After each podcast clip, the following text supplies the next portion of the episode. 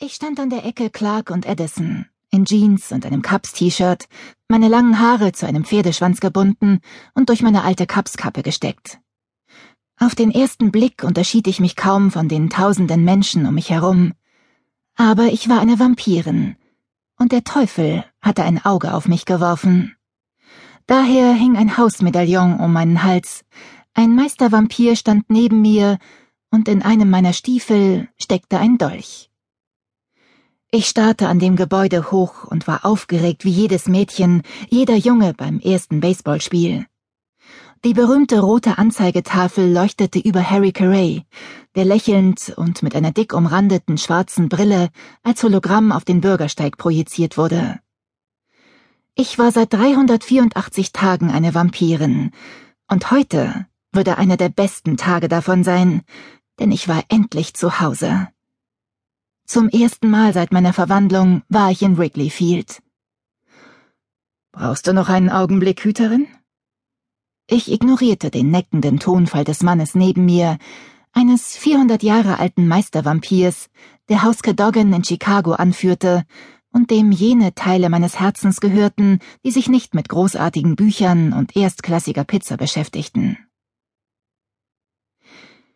Ich drehte mich zur Seite um ihm einen strafenden Blick zuzuwerfen, und erwartete eine sarkastische Bemerkung. Doch in seinen tief liegenden grünen Augen entdeckte ich eine unerwartete Sanftheit. Liebe mit einem Hauch Belustigung. Seine langen goldenen Haare, die an morgendliche Sonnenstrahlen erinnerten, hatte er in seinem Nacken zusammengebunden, was sein markantes Kinn und die hohen, ausgeprägten Wangenknochen betonte. Und obwohl er nicht gerade ein Baseball-Fan war und wir noch dazu in Chicago Southside lebten, trug er ein klassisches Cubbies-T-Shirt, das sich wie ein sehr glückliches Stück Stoff an seinen schlanken Körper schmiegte. Ethan Sullivan trug nur selten lässige Kleidung, aber er trug sie mit genau derselben Haltung wie seine maßgeschneiderten 1000-Dollar-Anzüge. Ich brauche noch einen Augenblick, erwiderte ich grinsend. Hör auf, mich abzulenken. Gott bewahre mich vor einem solchen Fehltritt, sagte er wissend, während er mir die Hand auf den Rücken legte. Könntest du dich vielleicht aus einer Restaurantnische heraus satt? Ich hab nämlich einen Bärenhunger. Ausnahmsweise war nicht ich es, die ans Essen dachte. Diese Ehre gebührte meiner besten und frisch verheirateten Freundin Mallory Carmichael Bell. An die Namensänderung musste ich mich erst noch gewöhnen. Ich sah zu ihr hinüber. Ihre Haare waren so dunkelblau wie das Cups-Logo. Ihre zierliche Figur steckte in Skinny Jeans und einem eng anliegenden blauroten Save Ferris T-Shirt. Hast du nicht im Auto einen Müsli-Riegel gegessen? Das stimmt, antwortete sie. Aber das war das Einzige, was ich heute gegessen habe. Ich habe den halben Tag damit zugebracht, den Orden wegen seiner mangelhaften Dokumentation anzumeckern, brummte sie. Wie auch immer, ich habe einen Bärenhunger. Der Orden war die offizielle, wenn auch überraschend inkompetente Gewerkschaft der amerikanischen Hexenmeister. Diese Art von Beschwerde erwartete man eigentlich nicht vor Wrigley Field zu hören, aber für unsere Truppe war das durchaus normal. Zwei Vampire und zwei Hexenmeister, die gemeinsam versuchten, den mächtigsten Finanzmogul und politischen Strippenzieher der Stadt dran zu kriegen, der zufälligerweise auch noch Chicagos oberster Gangsterboss war. Unser Feind hieß Adrian Reed und seine Organisation hieß Der Zirkel. Er hatte übernatürliche Handlanger, unter anderem einen Hexenmeister, der seine beachtlichen Kräfte dazu genutzt hatte, einen Vampir in jenen Meister zu verwandeln, den Ethan seit Ewigkeiten für tot gehalten hatte. Lasst uns das mal im intimeren Kreis besprechen, warf der Hexenmeister neben Mallory ein. Ihr Ehemann Catcher Bell war groß gewachsen, muskulös, aber schlank, hatte einen glatt rasierten Schädel, grüne Augen und einen sinnlichen Mund, der aber im Augenblick zu einer schmalen Linie zusammengepresst war, weil er die Menge nach Bedrohungen absuchte. Er war nicht der Einzige, der sich umsah. Ethan hatte die Cups davon in Kenntnis gesetzt, dass wir an dem Spiel teilnehmen würden, und da auf der Anzeigetafel Willkommen Haus Cadogan stand, schien sie sich dazu entschlossen zu haben, das nicht geheim zu halten. Wir mussten uns von unserer besten Seite zeigen. und zugleich in höchster Alarmbereitschaft sein. Der Abend im Baseballstadion war Ethans Idee gewesen. Ein paar Stunden Normalität in einem Monat, in dem wir einen geheimnisvollen Bösewicht aus Ethans Vergangenheit besiegt hatten und uns einem neuen Bösewicht stellen mussten, der glaubte, ungestraft lügen, betrügen und stehlen zu können. Zwar hatten wir Reeds Pläne vorübergehend vereitelt, aber er hatte uns versprochen, dass es nicht dabei bleiben würde. Dieser Auseinandersetzung sahen wir mit Freuden entgegen, fest entschlossen, kein Inning mehr folgen zu lassen. Außerdem hatte ich in ein paar Tagen Geburtstag.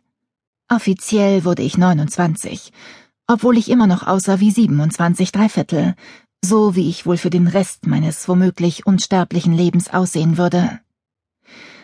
Es hatte eine Zeit gegeben, in der ich mit der Tatsache, dass Ethan mich in einen Vampir verwandelt hatte, überhaupt nicht einverstanden gewesen war. Ich hatte keine Wahl gehabt, weil mich zuvor ein anderer Vampir schwer verletzt hatte, doch schlussendlich hatte ich die damit verbundenen Schwierigkeiten überwunden. Meine Vampirsinne waren stark ausgeprägt. Da wir von unzähligen Menschen umgeben waren, hatte ich meine mentalen Barrieren verstärkt. Trotzdem konnte ich die Menschen meinen und Ethans Namen flüstern hören. Wahrscheinlich kannten sie uns aus Zeitschriftenartikeln und dem Internet. Ethan hatte sogar ein eigenes Fandom. Ethan Sullivan is my master.net. In Anbetracht der an mich gerichteten E-Mails, die Helen, unsere Verantwortliche für Eingeweihte und Ethans Privatsekretärin abgefangen hatte, war er nicht die einzige Berühmtheit. Ich persönlich fand das sehr nervenaufreibend. Schmeichelhaft, aber nervenaufreibend. Was die Bedrohung in der realen Welt betraf, so hatte Ethan mir befohlen, nicht zu mutig zu sein und mich nur dann mit jemandem anzulegen, wenn es absolut notwendig war. Da ich als Hüterin jedoch die Aufgabe hatte, ihn und das Haus zu beschützen, hatten wir zweifellos unterschiedliche Auffassungen von absolut notwendig. Wo können wir was essen? fragte Mallory, während sie ihren Blick über die Restaurants schweifen ließ, die das Baseballstadion umgaben. An Spieltagen war es hier immer schon belebt gewesen, aber die Renovierung des Stadions hatte noch mehr Bars und Kneipen entstehen lassen, die mehr und mehr Besucher anlockten. An einem wohlbekannten Ort, antwortete Ethan und warf mir einen Blick zu. Wenn du dann soweit bist, ich packte sein Handgelenk und warf einen Blick auf seine glänzende Stahluhr. Das heutige Spiel gehörte zu den seltenen spätabendlichen Spielen in Wrigley und wurde von einer Batteriefirma gesponsert, die Cups Taschenlampen verschenkte. Wir haben anderthalb Stunden, sagte ich, während Ethan seine Uhr zurechtrückte. Und ich werde mir eine von diesen verdammten Taschenlampen besorgen. Da wir nur nachts wach und dann meistens auf einer Mission unterwegs waren, um Vampire und Menschen Chicagos zu retten, selbst wenn die es nicht zu schätzen wussten, wäre eine Taschenlampe verdammt praktisch. Und eine Taschenlampe mit dem Cups-Logo? Unbezahlbar.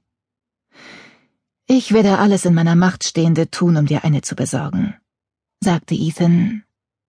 Wir gehen in die Tempelbar. Ich strahlte. Die Tempelbar war Cadoggans offizielle Bar und nur ein paar Blocks von Wrigley entfernt. Ich war schon seit Monaten nicht mehr dort gewesen. Gibt es denn dort was zu essen? fragte Catcher. Ethan lächelte verschmitzt. Sie haben Pizza bestellt, für den Fall, dass Merritt Hunger haben sollte. Wenn ich es richtig verstanden habe, stehen unter anderem Frischkäse und eine doppelte Portion Frühstücksspeck zur Auswahl. Du kennst mich einfach zu gut, sagte ich. Ich wollte zwar unbedingt eine von diesen Taschenlampen, aber eine Stunde mit meinen Freunden und leckerster Pizza zu verbringen, war mir mindestens genauso wichtig.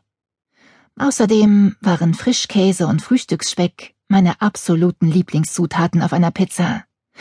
Eine kulinarische Meisterleistung, die die meisten Beschwerden heilen konnte. Zumindest meiner Frühstücksspeck-geschwängerten Vorstellung nach. Dann mal los, sagte Mallory. Gott bewahre, dass Merritt keine Taschenlampe bekommt. Taschenlampen gibt es überall, murmelte Catcher, als sich Mallory bei ihm unterhakte und wir auf unserem Weg zur Bar die Straße überquerten. Du verstehst das nicht, sagte sie und tätschelte seinen